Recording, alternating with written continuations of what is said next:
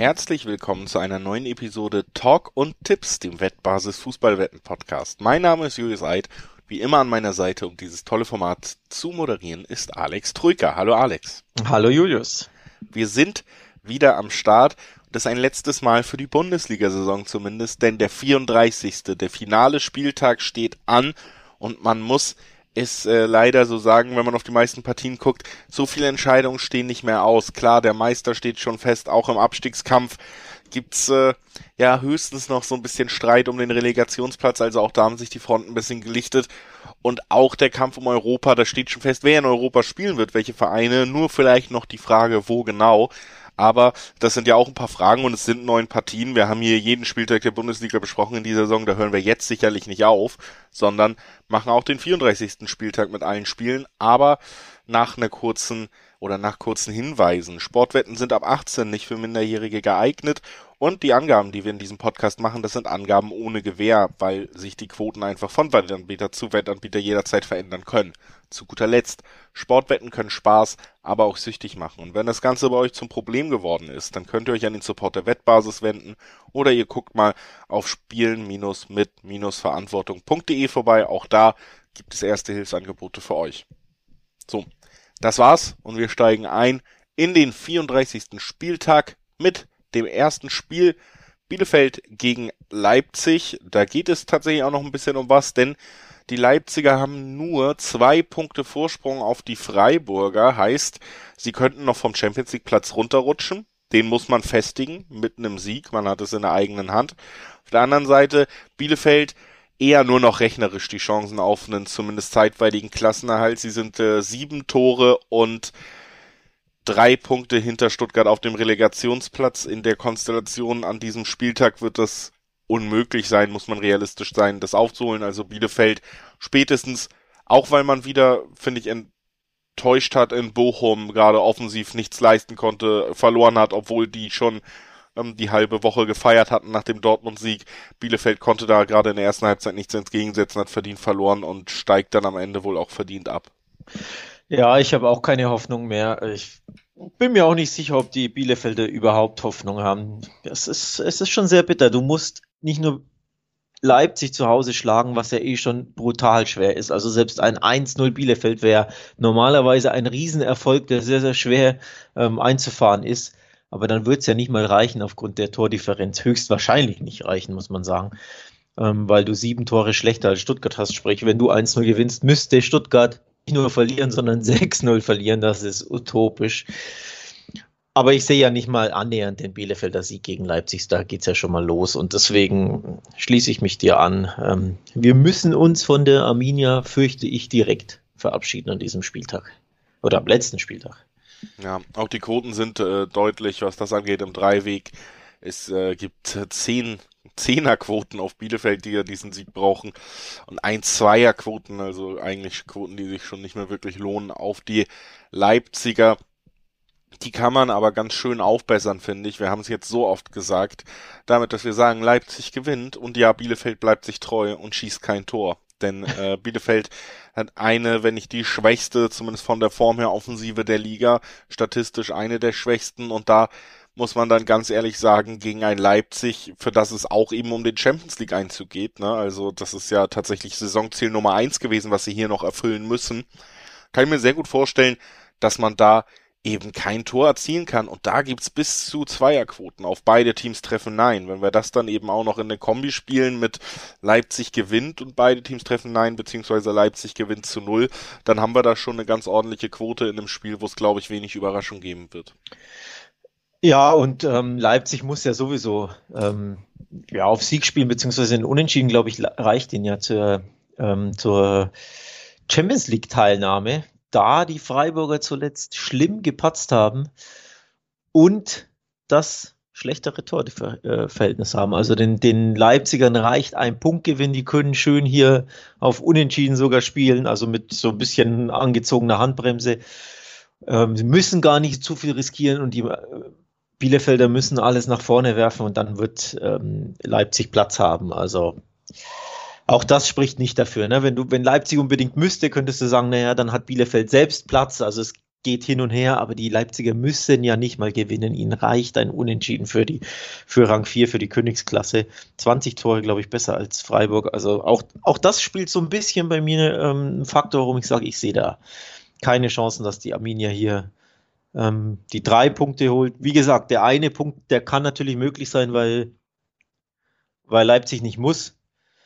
Aber auch da tue ich mich schwer. Das 4-0 gegen, gegen Augsburg jetzt am Wochenende, da hat Leipzig sich ein bisschen so den, ja, den Frust der letzten Wochen ähm, weggeschossen. Und deswegen glaube ich, das wird ähm, ein schmuckloser Sieg für Leipzig. Würde ich auch ähm, nicht widersprechen wollen. Hier sind die Fronten geklärt und auch Bielefeld. Da wird man wissen, ja, es stehen ein paar Abschiede an natürlich. Ähm, man hat schon ein paar Wechsel bekannt gegeben. Kunze zu Hannover, ähm, Klos vereinzelt lässt den Verein, Wilmer zu Wolfsburg. Abstieg steht fest. Die Leistung in Bochum war nicht berauschend, hat auch ein paar Fans verärgert. Ich glaube, alles in allem wird da wenig entgegenzusetzen sein. So, so muss man es abschließen. Lass uns weitergehen zum nächsten Spiel. Auch da äh, seht es uns nach, wenn heute vielleicht äh, eine der kürzeren Folgen wird, aber es sind einfach natürlich auch viele Spiele, wo ja alles schon feststeht. ähm, Augsburg gegen Fürth ist eines dieser Spiele. Augsburg ist abgestiegen, äh, Fürth ist abgestiegen. Sorry, Augsburg ist abgestiegen, war Wunschdenken. ähm, und Augsburg hat die Klasse gehalten. also, ja, Augsburg hat's klar gemacht, obwohl sie die letzten beiden Spiele wieder verloren haben, aber Hertha und Stuttgart konnten nicht mehr ran haben ja selber auch in den letzten beiden Spielen nicht genug Punkte gesammelt, um Augsburg auf Platz 14 nochmal gefährlich zu werden. Jetzt stehen sie am letzten Spieltag fünf Punkte vor der Relegation, sind sicher in der Klasse gelieben. Fürth abgestiegen, auch das keine Überraschung mehr, steht auch schon rechnerisch seit längerem fest. Jetzt hast du halt eben das Heimspiel in Augsburg. Das macht's noch ein bisschen, finde ich, leichter auf Augsburg zu tippen, die vermeintlich die bessere Mannschaft sind, auch wenn sie selber oft unansehnlichen Fußball unter Weinziel gezeigt haben. Aber da wir jetzt wieder einmal Saisonziel erreicht, Klassenerhalt und dann hast du dein letztes Spiel zu Hause in einem vollen Stadion wieder, kann ich mir schon vorstellen, dass man sich da zumindest bemüht, den Fans ein versöhnliches Saisonende zu spendieren und dass man da auch ganz gute Karten hat, weil Fürth eben doch einfach jetzt auch weiß in diesem Spiel, es ist unser letztes Bundesligaspiel, da schwingt sicherlich auch äh, ja eine gewisse Wehmut bei den Spielern mit, die vielleicht dem Spiel nicht gut tut. Weiß ich gar nicht, ob das dem Spiel nicht gut tut, denn oft ist es ja so bei am letzten Spieltag, wenn es für beide Mannschaften um nichts mehr geht, dass sich äh, sehr flotte Fußballspiele daraus entwickeln mit teilweise verrückten ähm, Ergebnissen, wo beide Teams Tore schießen und dann geht es irgendwie 3-2 aus oder irgendwie sowas. Also es kommt ja immer häufig äh, oder kommt recht häufig vor, ähm, vor allem an letzten Spieltagen, wenn der Druck bei beiden Mannschaften komplett weg ist, wenn es um nichts mehr geht, dass man einfach locker flockig aufspielt und dass sich äh, für den neutralen Fan unterhaltsame Spiele liefern mit vielen, vielen Toren. Ich, das könnte ich mir nicht nur bei dem Spiel grundsätzlich vorstellen, sondern auch bei den nächsten. Wir, es sind ja jetzt, glaube ich, es folgen drei, vier Spiele in unserer Besprechung, wo es für beide Mannschaften um gar nichts mehr geht. Und deswegen ist so grundsätzlich mein Go-To-Tipp fast schon, dass beide treffen. Wenn, denn wenn keine Mannschaft irgendeinen Druck hat, wenn beide sich ähm, hinten raus schön verabschieden wollen von ihren Fans, die, die Fürther in dem Fall sogar von der ganzen Liga natürlich, dann könnte ich mir vorstellen, dass sich flotte Spiele ähm, entwickeln. Der Dreiweg-Tipp finde ich grundsätzlich bei solchen Spielen recht schwer, aber dass man Tore auf beiden Seiten sieht, kann ich mir auch bei Augsburg Fürth vorstellen, denn die Fürther haben ja zuletzt bewiesen, dass sie immer mal wieder für ein Türchen gut sind. Selbst gegen die Dortmunder haben sie ja getroffen. Hätte ich ihn. Selbst gegen die Dortmunder ist bei der Gegentorstatistik der Dortmunder natürlich ein bisschen hochgegriffen, Gut, aber ja. Aber trotzdem, in den letzten drei Spielen gegen Top 6 Teams, also Leverkusen, Biel, äh, Union und Dortmund, jeweils ein Tor geschossen. Ja. Das ist ja schon ein bisschen bemerkenswert Absolut, für die äh, Fürther. Äh, würde ich auch, also würde ich auch mitgehen bei dem, was du gesagt hast. Fürth ist durchaus in der Lage, hier einen Treffer beizusteuern. Augsburg ist es zu Hause dann auch. Ja. Könnte mir tatsächlich auch vorstellen, dass sowas wie ein 3-2 oder so gerade in diesem Spiel passieren könnte, weil Fürth vielleicht äh, ein bisschen mehr wieder diese defensive Stabilität fallen lassen wird und ein bisschen mehr auch darauf gehen wird, was sie unter Leitl in der zweiten Liga gemacht haben und womit sie ja so krachend gescheitert sind zu Beginn der Saison, nämlich eigentlich Offensivfußball spielen, äh, riskanten Offensivfußball spielen, dass man einfach nochmal auch bei Leitls letztem Spiel sagt, okay, geht's raus, spielst Fußball. Ja. und dann, ähm, dass sich das so ein bisschen hochschaukeln wird, könnte ich mir tatsächlich auch vorstellen, deswegen finde ich, ja, über drei fünf äh, wären zum Beispiel auch über Zweierquoten, dann wäre, wäre auch nochmal naheliegend. Mein Problem mit dem Dreiweg ist, ich tendiere schon stark zu Freiburg, äh, Augsburg, aber 1-5er-Quoten auf einem Verein wie Augsburg sind mir eigentlich immer ein bisschen zu niedrig, die nehme ich mit, wenn Bayern die hat und nicht, wenn Augsburg die hat, ne? Ja, verstehe ich völlig, ja, tatsächlich. Ähm, was ich interessant finde, sehr riskant, aber einfach mal, man kann es ja mal am letzten Spieltag riskieren, die Vierter sind noch ohne Auswärtssieg. Das wäre doch ein mini, mini, mini Happy End, wenn es den Auswärtssieg am letzten Spieltag gäbe, in einem witzigen Spiel, das halt dann vielleicht 3-2 für die Vierter endet, bei Fünferquoten. Ich will es nur mal erwähnt haben. Fünferquote auf den Auswärtssieg führt, in einem Spiel, in dem es für beide um rein gar nichts mehr geht. Und die Augsburger sind ja jetzt auch nicht die allerheimstärkste Mannschaft. Sechs Heimniederlagen gab es schon. Also ich glaube, es gibt schon irgendwo, finde ich, eine Möglichkeit, da die Vierter am Ende jubeln zu sehen. Das erste Mal in der Fremde in dieser Saison. Und das letzte Mal dann. Wäre natürlich ein schöner Abschluss mit einer Wäre schönen Quote. Ein Abschluss. Genau, ja, genau. Auf jeden Fall. Lass uns weitermachen mit Gladbach-Hoffenheim. Auch da geht's um nichts mehr. Zwei Mannschaften, die am Ende enttäuscht aus dieser Saison rausgehen werden. Hoffenheim wurde als Champions League Kandidat gehandelt noch äh, im Winter und hat dann ja wirklich furios fast schon die diesen Vorsprung und diese Qualifikationsplätze verspielt in der Liga. Es steht fest, sie werden nicht mal mehr in die Conference League einziehen können, sind sechs Punkte hinter Platz sieben hinter den Kölnern, weil sie auch das letzte Spiel wieder verloren haben. Also eine absolut miserable Serie bei den Hoffenheimern.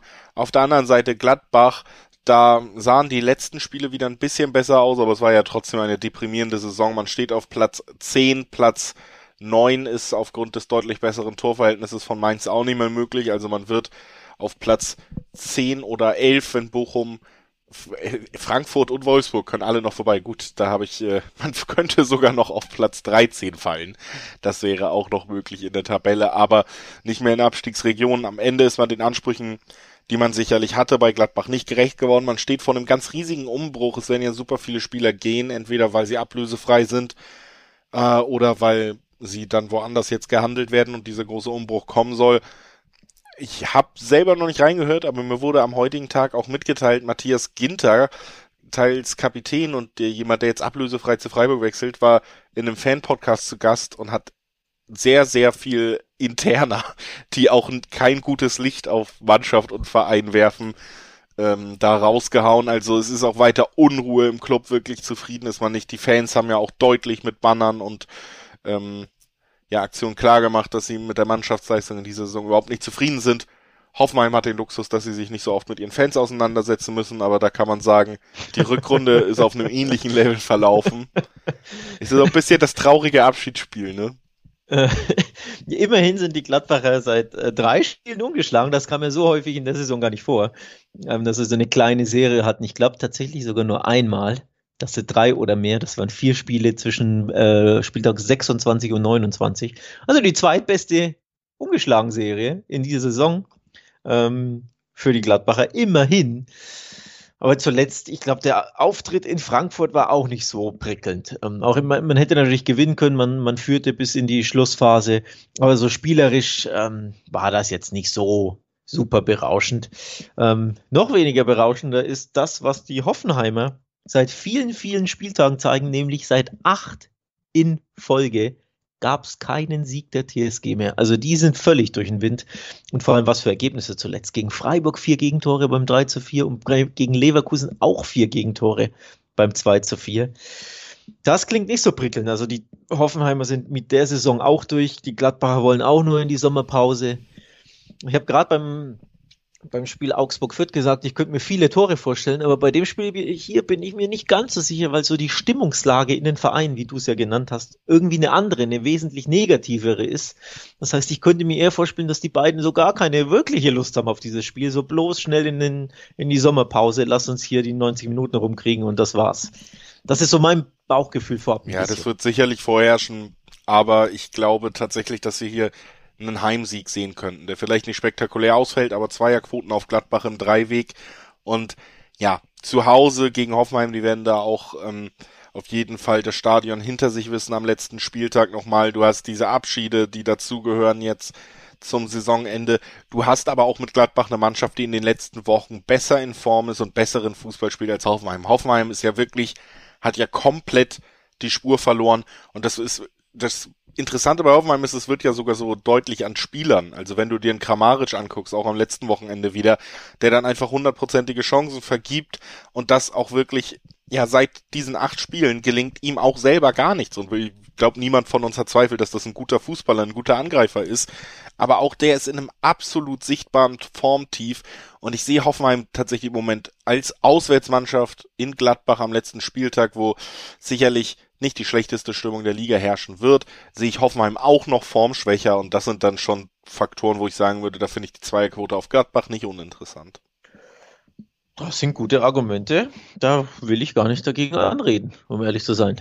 Ähm, ne, leuchtet ein, die Hoffenheimer nochmal acht Spiele ohne Sieg. Das ist verheerend schwach. Die Abwehr ist zuletzt katastrophal. Man hat das Gefühl, die sind ähm, von sich selbst enttäuscht, dass sie nicht irgendwie Sechster, Siebter noch hinten raus wurden, ne? dass sie das nicht geschafft haben. es wäre ja wirklich easy möglich gewesen, zumindest Siebter zu werden. Einfach ein, zwei Siege mehr in diesen acht Spielen. Ähm, und dass sie das nicht geschafft haben, ich finde, das, das merkt man ihnen irgendwie ähm, an auf dem Rasen, dass die Köpfe hängen, dass man ja mit der Saison abgeschlossen hat und dann macht Sinn, dass man sagt, in Gladbach wirklich der Heimvorteil quasi, dass der nochmal zum Tragen kommt, dass die Gladbacher sich äh, von ihren Fans nach auch enttäuschender Saison vernünftig verabschieden wollen. Und dass es dann für so ein, weiß ich nicht, 1-0, 2-0, 2-1 zweier Quoten gibt. Ja, kann man anspielen, ne? Will ich jetzt gar nicht negieren. Kann man anspielen. Lass uns dann vielleicht direkt weitergehen zum nächsten Spiel. Da bin ich mir unsicher, ob wir einen Heimsieg sehen werden, obwohl die letzten beiden Wochen nahegelegt haben, dass der Gast sehr, sehr schlagbar ist im Moment. Wolfsburg empfängt Bayern oder wie manche es hinter vorgehaltener Hand nennen, Arbeitsverweigerung Bayern.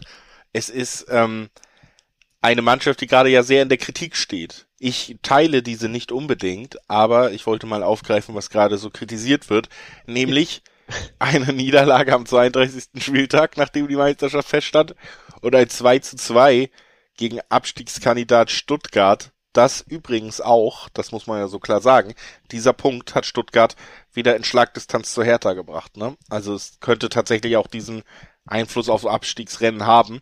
Und da wurde Bayern, ja, auch in der Öffentlichkeit natürlich für angezählt, dass man vielleicht nicht unbedingt die natürliche Überlegenheit so ausgespielt hat in den letzten Spielen. Dass man auf Ibiza war, kam vielleicht auch nicht so gut an. Jetzt geht's gegen Wolfsburg. Für die geht's aber auch um nichts mehr, muss man dazu sagen. Also die haben dann jetzt äh, im Gegensatz zu Stuttgart zum Beispiel natürlich nicht diese extra Motivation, diese Schwäche ausnutzen zu können. Das Interessante ist ja, während bei den Bayern der Spannungsabfall merklich sichtbar ist, ist bei den Wolfsburgern eher ein bisschen das Gegenteil der Fall nachdem die jetzt gar keinen Druck mehr haben, spielen die auf und spielen einfach ein bisschen Fußball und ja, gibt es ein 5-0 gegen Mainz und ein 1-1 in Stuttgart, hätte ja auch ein 1-0 sein können, Gegentor fiel in der 90. Und dann gab es ein 1-0 in Köln, mit dem wir beide ja überhaupt nicht gerechnet hatten.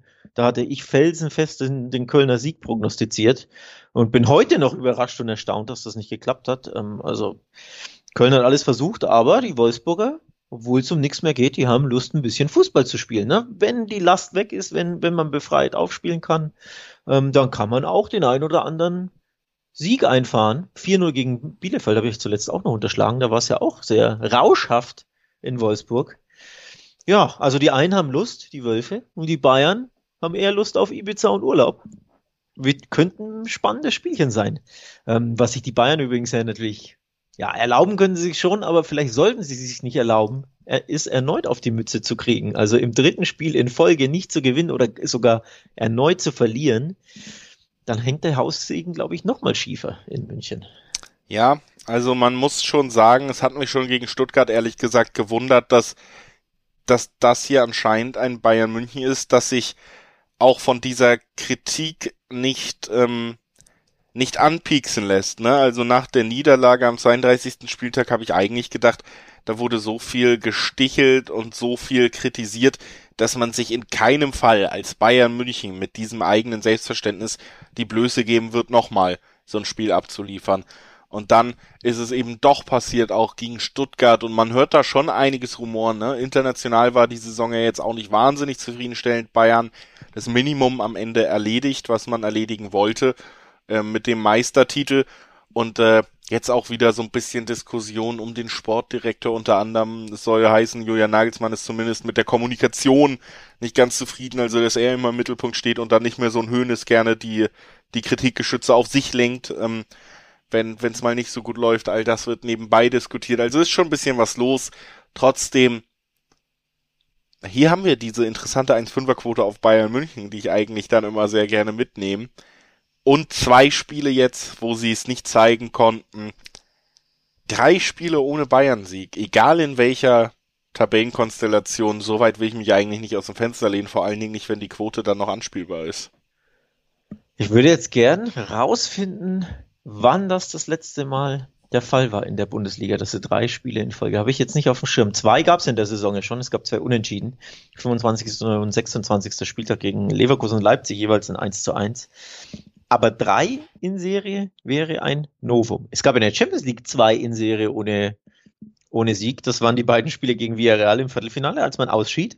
Ähm, aber in der Bundesliga, boah, da, ja, habe ich jetzt leider nicht auf der Platte, würde ich gerne nachgucken. Wäre interessant. Also für diejenigen, die glauben, ja, das wird passiert, denn die Bayern wollen in den Urlaub, gibt's gibt's den Jul, äh, Julius Eitschen Tipp den ich hier ans Herz lege, dir und natürlich jedem anderen auch, die doppelte Chance auf Wolfsburg oder Remis hat zwei 50er Quoten. Das ist schon sehr interessant. Heißt, logischerweise, der Heimsieg ist sehr hoch und selbst das Remis ist sehr hoch, jeweils über 5er Quoten auf Heimsieg Wolfsburg oder Unentschieden. Macht die doppelte Chance sehr lukrativ. Das macht die doppelte Chance sehr lukrativ und klar, es ist nach den letzten beiden Auftritten und diesen ganzen Diskussionen auch vorstellbar, wie gesagt, aber ich kann manchmal, und so schlecht bin ich noch nie damit gefahren, am Ende einfach immer zu sagen, Bayern gewinnt.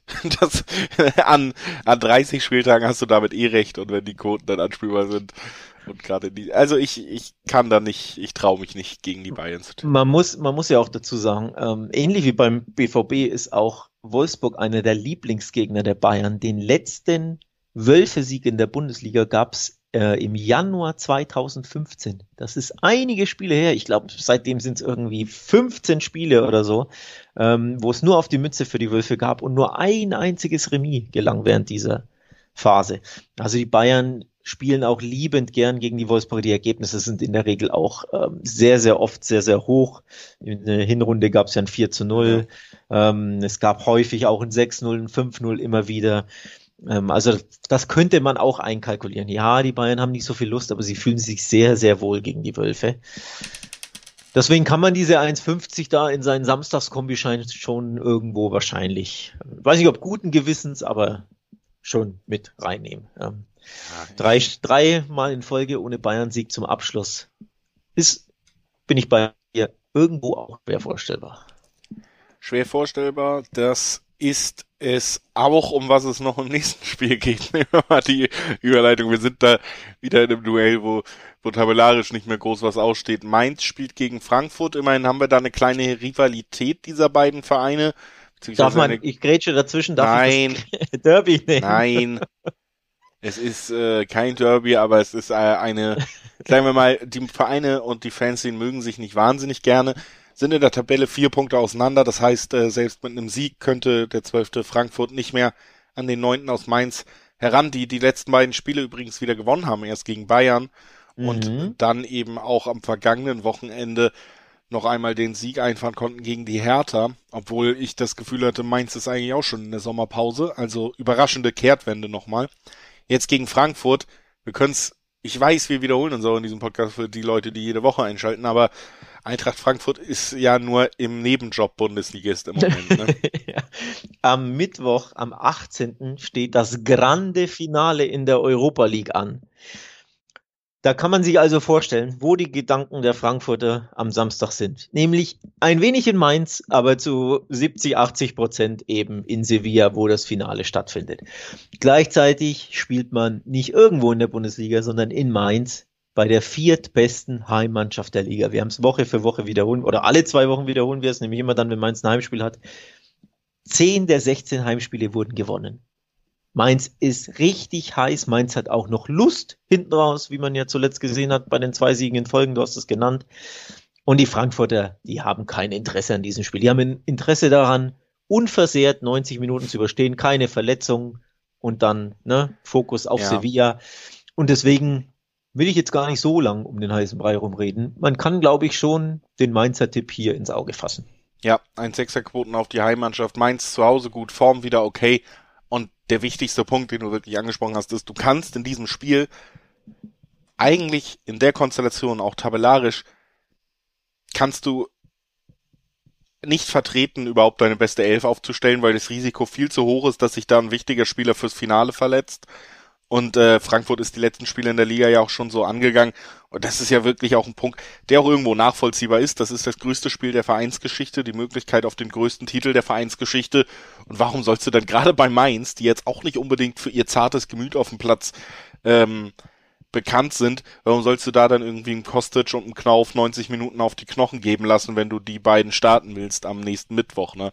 Also, das ist tatsächlich so ein Spiel, wenn sie könnten, würden sie wahrscheinlich die Jugendmannschaft schicken aus Frankfurt. Ne? Aber sie sind leider nicht registriert. Ja gut, äh, zu auffällig werden sie es natürlich nicht machen. Ähm, sie haben ja auch zuletzt immer wieder rotiert, aber trotzdem in Maßen. Also nicht, dass du komplett elf Ersatzspieler reinbringst, sondern immer wieder. Ich meine, auch ein Hauge oder so, die sind keine Stammspieler, aber das sind ja noch interessante junge Spieler, die sich auch beweisen wollen, klar. Aber auch Kostic wurde ja, selbst wenn er nicht startet, der wurde eingewechselt. Tuta hat zum Beispiel gespielt, hat sich verletzt. Das ist eben einer dieser Stammspieler, die möglicherweise ausfallen fürs ähm, äh, Europa League Finale, weil du eben ja Stammspieler eingesetzt hast in Spielen, für die es um dich um nichts mehr geht.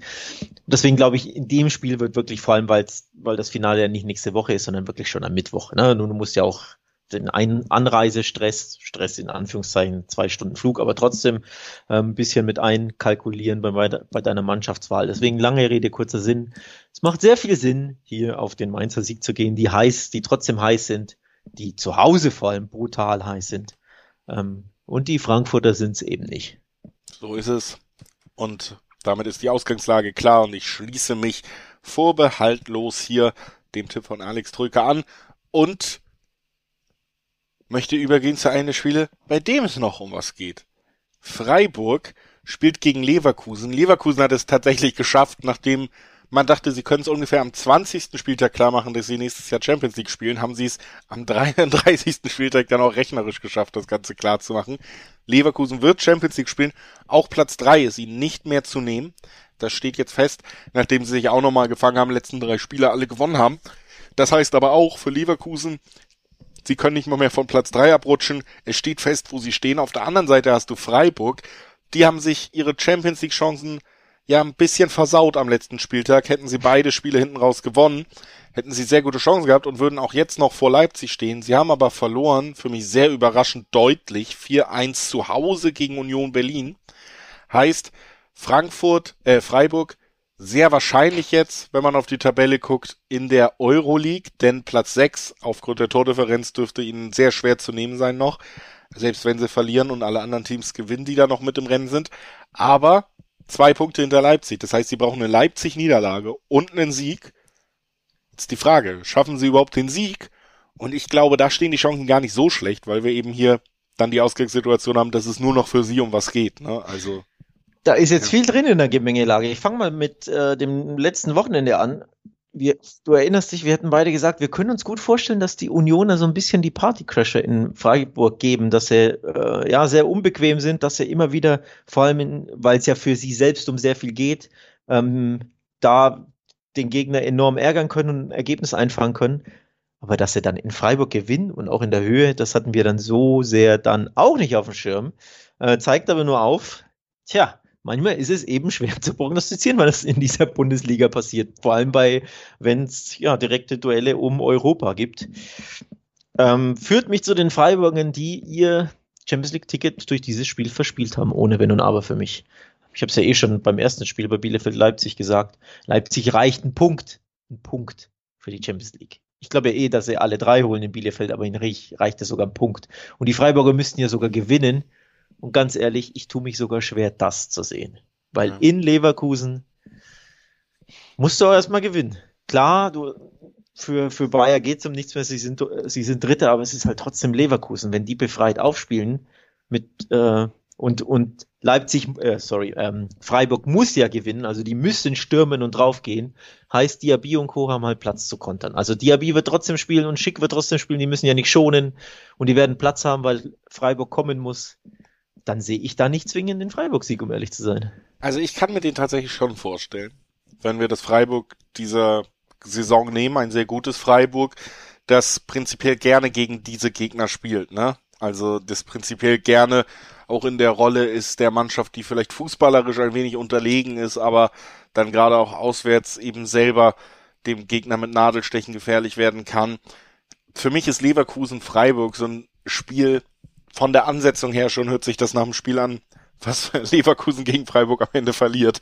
Also einfach, weil, weil das Matchup dieser Vereine auch taktisch gesehen in den letzten Jahren immer so war, dass es sehr gut gepasst hat für den vermeintlichen Underdog aus Freiburg. Jetzt haben wir zusätzlich eben noch doch vielleicht einen gewissen Spannungsabfall, wo du endlich Platz drei klar gemacht hast auf der einen Seite.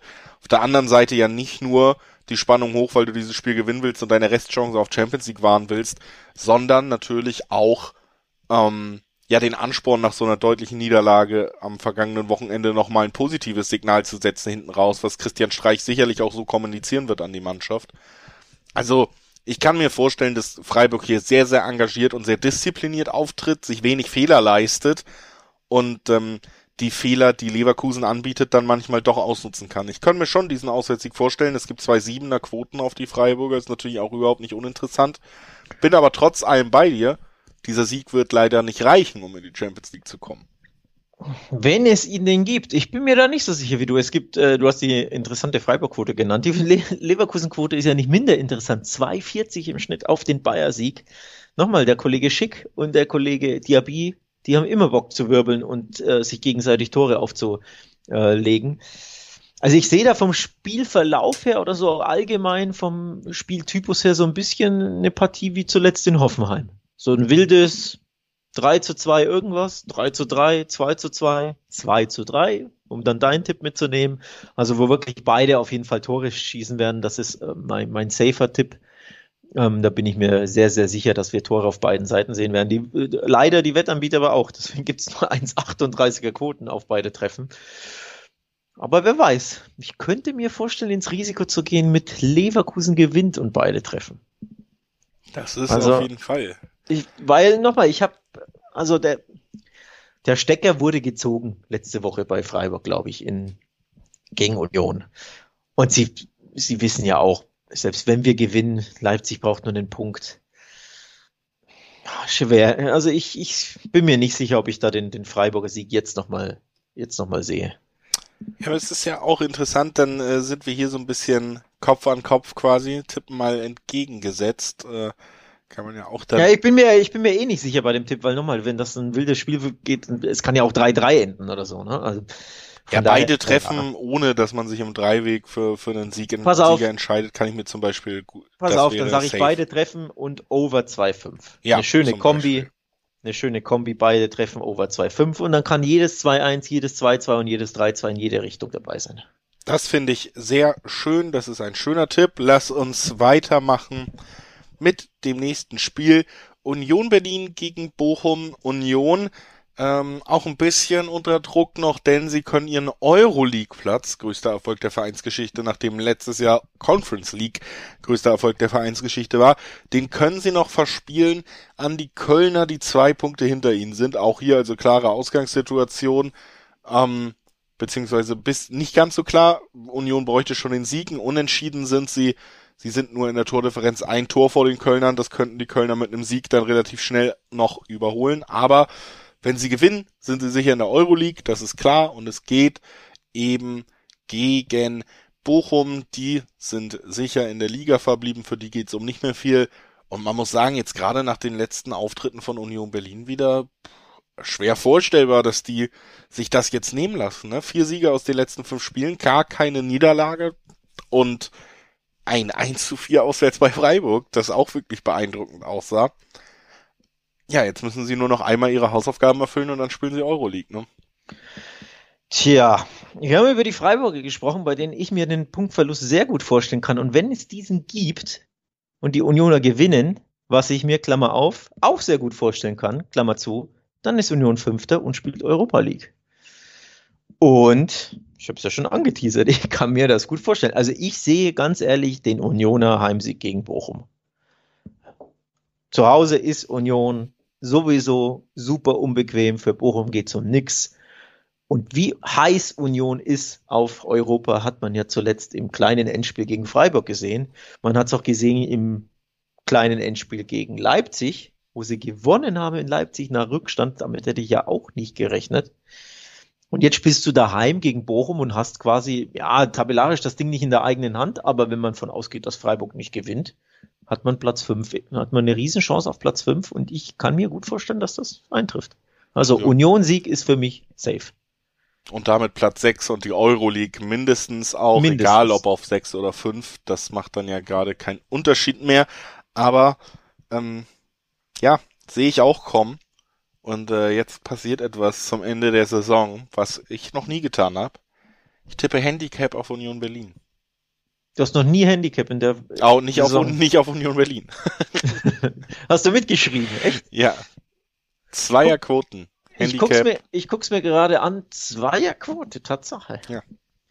Also er, er hauptsächlich natürlich auch ein bisschen, weil ich ähm, ja, Union Berlin-Bochum hätte ich im, im liebsten Fall hätte ich gern die Zweierquote auf, auch wenn es nicht berechtigt wäre, einfach im Dreiweg gehabt. Jetzt muss man natürlich ein bisschen ins Risiko gehen. Aber ich glaube tatsächlich auch, dass sie gewinnen. 1-4er-Quoten sind mir aber ein bisschen zu gering im Dreiweg, mm, um auf Union ja, zu gehen. Ja. Und dann muss ich ehrlich sagen, ich bin da völlig bei dir und ich glaube auch jetzt kommt dieser Spannungsabfall bei Bochum dazu, weil sie haben jetzt auch noch nicht nur den Klassenerhalt gegen Borussia Dortmund mit einem spektakulären Sieg gesichert. Sie haben es jetzt auch schon zu Hause gefeiert und ihr letztes Heimspiel auch nochmal ordentlich zu Ende gebracht gegen auch den äh, ja nicht unbedingt geliebten Rivalen Bielefeld. Und jetzt ist wirklich einfach Feierabend. Die Spieler haben ihre Koffer wahrscheinlich schon gepackt. Ähm, die sind alle zufrieden. Die Saison ist vorbei. Und dann kommt jetzt Union Berlin, die wirklich heiß sein werden, die jetzt ihren Auftrag zu Ende bringen wollen. Und dann da ein 2-0 kann ich mir sehr gut vorstellen. Ja, jetzt ist Feierabend. Da gehe ich mit. bei Bo also nicht bei uns, sondern äh, bei Bochum. Vor allem, Union ist ja die fünftbeste Heimmannschaft der Liga. Das vergisst man ja auch ganz gerne. Die haben erst zwei Heimspiele verloren und erst 15 Gegentörchen in 16 Heimspielen kassiert. Das ist auch die zweitbeste Abwehr zu Hause. Und die Bochumer, Tja, die in der Fremde, außer in Dortmund, schießen die nicht so viele Tore. Ähm, 15 Türchen in der Fremde in 16 Spielen, aber eben die vier, vier waren es, ne, gegen Dortmund. Ja. Äh, vier gegen Dortmund und mit reingerechnet, also diese Anomalie, wenn man die rausrechnet, dann kann man sehr schnell bei beispielsweise einem 2 zu 0 Heimsieg-Tipp der Unioner sein, den du ja abgegeben hast. Also ich bin da voll bei dir. Ähm, Union brennt, Bochum ist in der Fremde eh nicht so prickelnd, auch nicht was Tore anbelangt. Union wird das gewinnen. 2 zu 0 klingt absolut einleuchtend. Ähm, zu Zweierquoten logge ich ein, Herr Eid, sind wir uns einig. Da sind wir uns einig. Ist sehr schön. Dann lasst uns weitergehen. Wir haben jetzt hinten raus nochmal so einen Doubleheader, der vielleicht die beiden interessantesten Partien der ja, verbleibenden oder des verbleibenden Spieltags hast. Denn es geht ja immer noch darum, welche Mannschaften dürfen in der Liga bleiben und welche nicht. Und zwar konkret, wir haben Bielefeld, denke ich, das wird uns niemand übel nehmen, sondern als sehr realistisch verzeichnen, auf Platz 17 verbucht. Wir haben Platz 16 noch offen. Relegationsplatz, auf dem gerade Stuttgart steht. Drei Punkte, deutlich besseres Torverhältnis hinter Hertha BSC heißt ein Stuttgarter Sieg in Köln und eine Niederlage von Hertha in Dortmund würde dafür sorgen, dass doch noch die Hertha in die Relegation muss und Felix Magath dann wahrscheinlich auf den HSV trifft und seinen Vereinslegendenstatus für immer einreißt, indem er die Hamburger, äh, die Hamburger unten hält. Das, das, heißt, also das wäre brisant. Ist schon fast wie nicht, gemalt, ne? Habe ich noch gar nicht drüber nachgedacht, ne? Tatsächlich, jetzt wo du es sagst, wünsche ich mir das fast, ne? Weiß ich nicht, ob ich es mir wünsche, aber ähm, ich, ich sag mal so, ausschließen würde ich es nicht wollen. Also grundsätzlich, wir machen ja jetzt den Doubleheader. Oder lass uns vielleicht erstmal genau auf die Dortmunder gucken und in, auf Hertha. In Dortmund spielen ist so leicht ja nicht. So, damit fange ich mal an. So leicht ist das nicht. Das ist die zweitbeste Heimmannschaft der Liga. Nur, es ist recht oder es ist wesentlich einfacher und leichter, in Dortmund zu spielen, wenn es für die um nichts mehr geht und es der 33. oder 34. Spieltag ist. Da erinnern wir uns in den vergangenen Jahren ja immer wieder an kleinere und größere Überraschungen. Und auch die Bochumer haben ja nicht, nicht mal vor zwei Wochen gezeigt, dass da was geht, wenn die Dortmunder nicht mehr wirklich so viel Motivation haben. Also man muss ehrlich sagen, es ist eine gute Heimmannschaft, aber dieses absolute Bollwerk, was man da mal hatte äh, im Signal Iduna Park, gerade unter Klopp war das ja auch so ein wichtiges Marken, Markenkern und Ja, so, ja, das ist ein bisschen aufgeweicht. Du bist nicht mehr unbesiegbar zu Hause. Ne? Ähm, auch in dieser Saison gab es da einige Niederlagen, unter anderem eben zuletzt die gegen Bochum. Und es ist tatsächlich so, dass Dortmund eine relativ lange Geschichte hat, sowohl vor Winterpause als auch vor Sommerpause die letzten Spiele ziemlich abzuschenken, dass dann großer Spannungsabfall ist. Und auch in diesem Jahr, das darf man ja nicht vergessen, die Mannschaft soll wieder, da soll es wieder einen Umbruch geben. Es wird viel über Haltung diskutiert und so. Das sind ja eben die Punkte, wo du dich dann fragen musst, ja, haben die noch mal Bock? Kriegen die das noch mal hin gegen eine Hertha, die sicherlich keinen schönen Fußball spielt, aber die hier ums Überleben kämpft. Die brauchen einen Punkt, um sicher in der Liga zu bleiben. Dass sie bereit sind, da zumindest in, in die Zweikämpfe für zu gehen, das haben sie unter Magal auch bewiesen. Also, es ist schon nicht, nicht auszuschließen, dass der Favorit hier wieder mal irgendwie stolpert oder keine Lust mehr hat und damit auch wieder in so ein, in, ins Abstiegsrennen eingreift, wie Bayern vielleicht am letzten Wochenende. Unter anderem ja ganz berühmt auch noch, ähm, sei nur einmal gesagt, Dortmund gegen Hoffenheim am letzten Spieltag. Das Ja. hat uns viel übel gebracht in, in der Zukunft. Also, ähm, ja, ich, ich schwanke da sehr hin und her. Ich guck drauf und denk mir, komm, Dortmund letztes Haaland-Spiel, Abschied Schmelzer, Abschied Zorg in dieser Arena. Du wirst eine tolle Stimmung haben. Alleine wegen Abschied Zorg, wegen Abschied Schmelzer. Das sind Vereinslegenden. Ja. Das muss gebührend gefeiert werden. Andererseits habe ich exakt, das muss gebührend gefeiert werden, wahrscheinlich gesagt, als die Fans zurückgekehrt sind und dann hat man sich 4-1 von Leipzig aus dem Stadion schießen lassen. Es gibt diese ganzen Geschichten zum Saisonende, es gibt diesen Spannungsabfall bei Dortmund, es gibt diese Diskussion über Haltung. Sagen wir mal so, ich habe ganz große Angst, dass es hier keinen Dortmund-Sieg gibt, erstmal so in den Ähm, Raum gestellt. Also man muss ja trotzdem sagen, sie haben ja zuletzt äh, dann schon irgendwo hinten raus locker leicht 3-1 in Fürth gewonnen. Ne? Ja, muss man gut. schon, muss man schon, ja, also, es gab zuletzt einen Sieg. Ne? Das, wenn man uns Ja, so aber locker zuhört, leicht ist ja vielleicht das. sogar noch so ein bisschen, weiß ich nicht. Ne? In der 71. oder so fällt das 1-1, dann schalten sie sehr schnell um, machen das 2-1, aber theoretisch warst du 20 Minuten vor. Ende bei einem Remis. So. Ist, ja, okay, lasse ich, ein- äh, lass ich gelten. Nichtsdestotrotz, es spielt ja auch eine Mannschaft mit auf der Gegenseite und die Frage ist, wie spielt die Fußball? Und bei der Hertha kann man das recht schnell beantworten. Die werden hinten drin stehen, die werden mauern und die werden versuchen, Nadelstiche zu setzen. Also sprich, die Dortmunder werden sehr, sehr viel den Ball, ha Ball haben, Können sie damit umgehen? werden ihren Fußball spielen können und dann ist die Frage, macht Hertha nach vorne den Nadelstich und wenn ja, macht, machen sie ihn rein?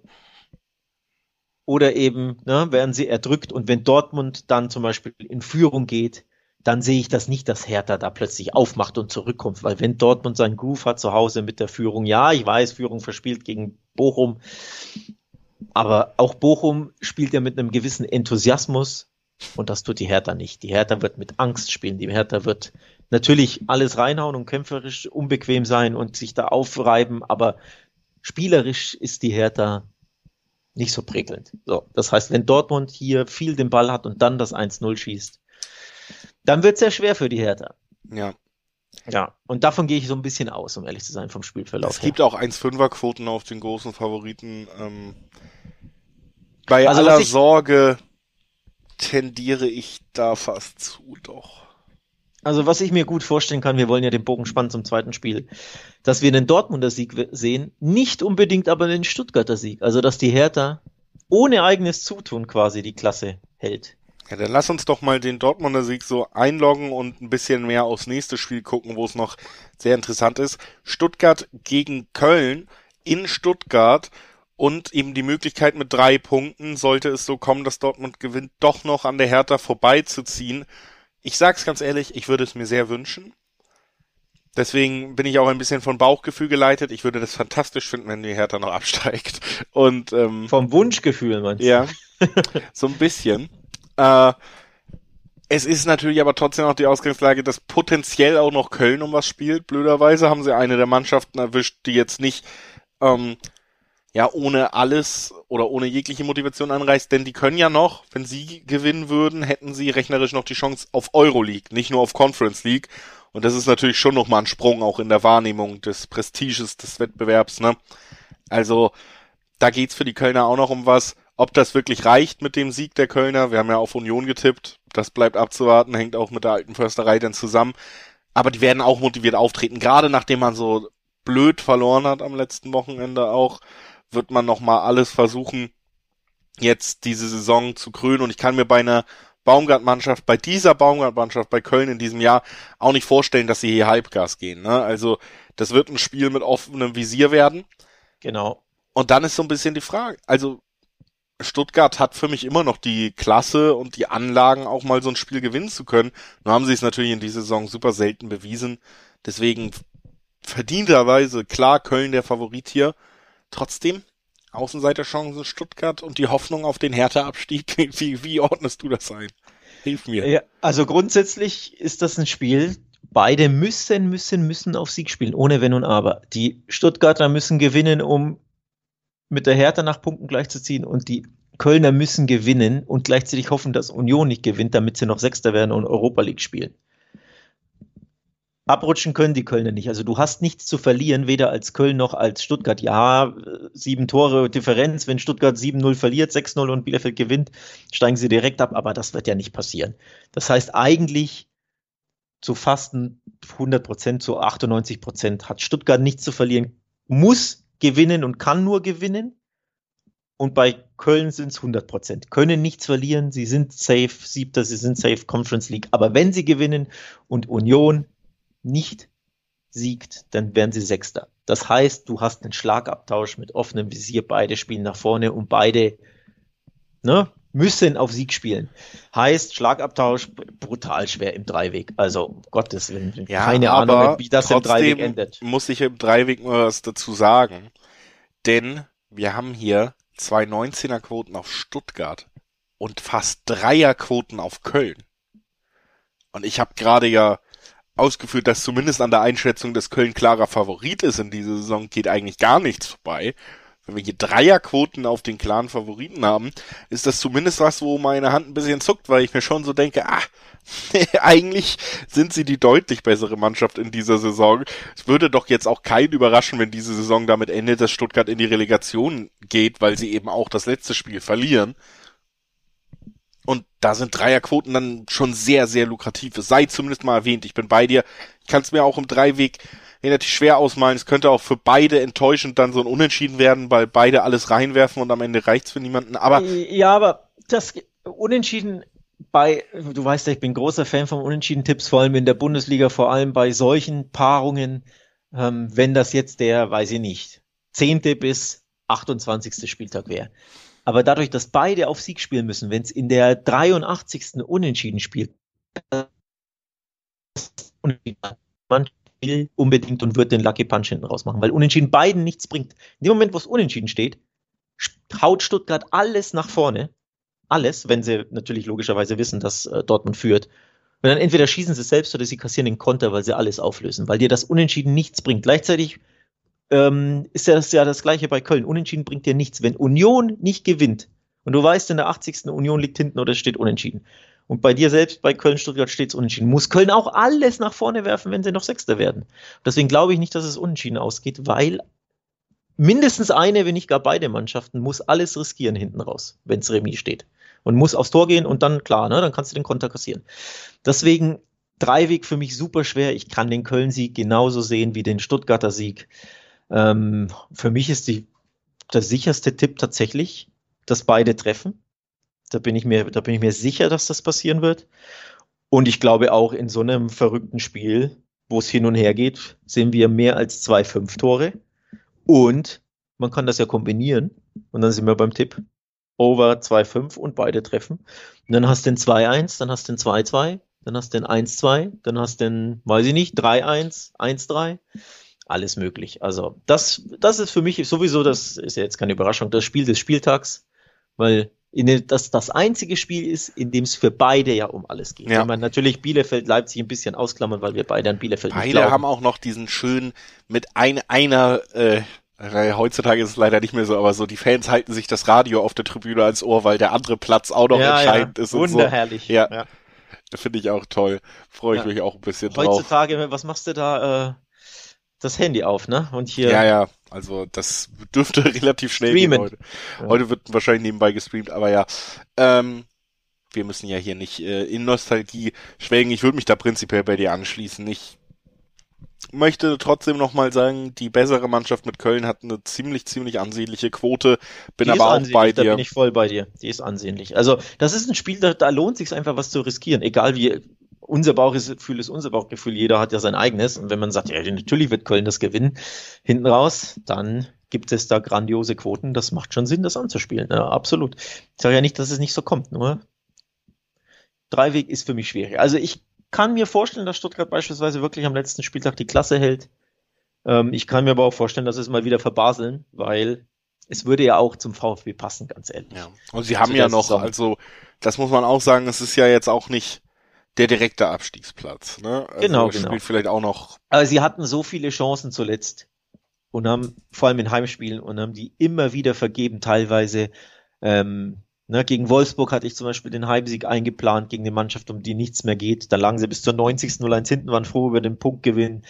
In Bielefeld haben sie 1-0 geführt, hätten das 2-0 machen ja. müssen, Riesenchancen verballert, ging nur 1-1 aus, war auch äh, enorm enttäuschend. Zu Hause gegen Bochum, wahrscheinlich vielleicht hinten raus dann das Spiel, dass sie der äh, oder das dazu führen wird in der Endabrechnung, warum sie nicht direkt drin bleiben haben sie bis zur was 93. 1-0 geführt. Von Bochum kam eigentlich nichts, sondern ein Elfmeter aus dem Nix. Ja. 93., 94., 1-1 Bochum. Das sind genau die zwei Punkte, die dir am Ende ähm, fehlen könnten. Und es würde halt zum VfB passen, ne? dass er dieses Spiel nicht gewinnt und dass gleichzeitig die Hertha aber in Dortmund verliert. Es würde irgendwie zur VfB-Saison passen. Das stimmt. Da gebe ich dir auch recht und sage, das war der 34. Spieltag bei Talk und Tipps. Wir haben die gesamte Saison dieses Mal. Ne? Letztes Mal haben wir den Podcast ja, glaube ich, erst während der Saison gestartet, aber diese Saison haben wir komplett begleitet, Alex. Wunderschön. Es war eine lange Zeit. Man wird ein bisschen wehmütig, wenn man Tschüss sagen muss. Wir müssen noch nicht so lange Tschüss sagen. Wir haben ja jetzt in der kommenden Woche oder in den kommenden Tagen nach diesem Wochenende noch mehrere internationale Ligen, wo noch gespielt wird. Wir haben noch internationale Finals. Wir werden schauen, dass wir das auch nochmal in mindestens einer Folge für euch aufarbeiten und dann nicht hier einfach, nur weil in Deutschland die Saison vorbei ist, noch läuft die Fußballsaison.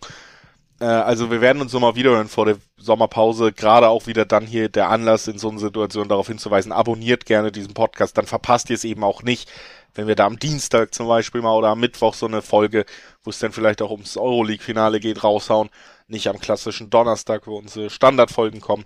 Also sage ich ans Herz gelegt. Eigentlich haben ja alle Podcatcher und alle, alle Player, wo man Podcast hören kann, diese Funktion. Abonniert uns gerne. Mhm. Vielen Dank, dass ihr uns die ganze Saison in Deutschland hier schon mal durchbegleitet habt.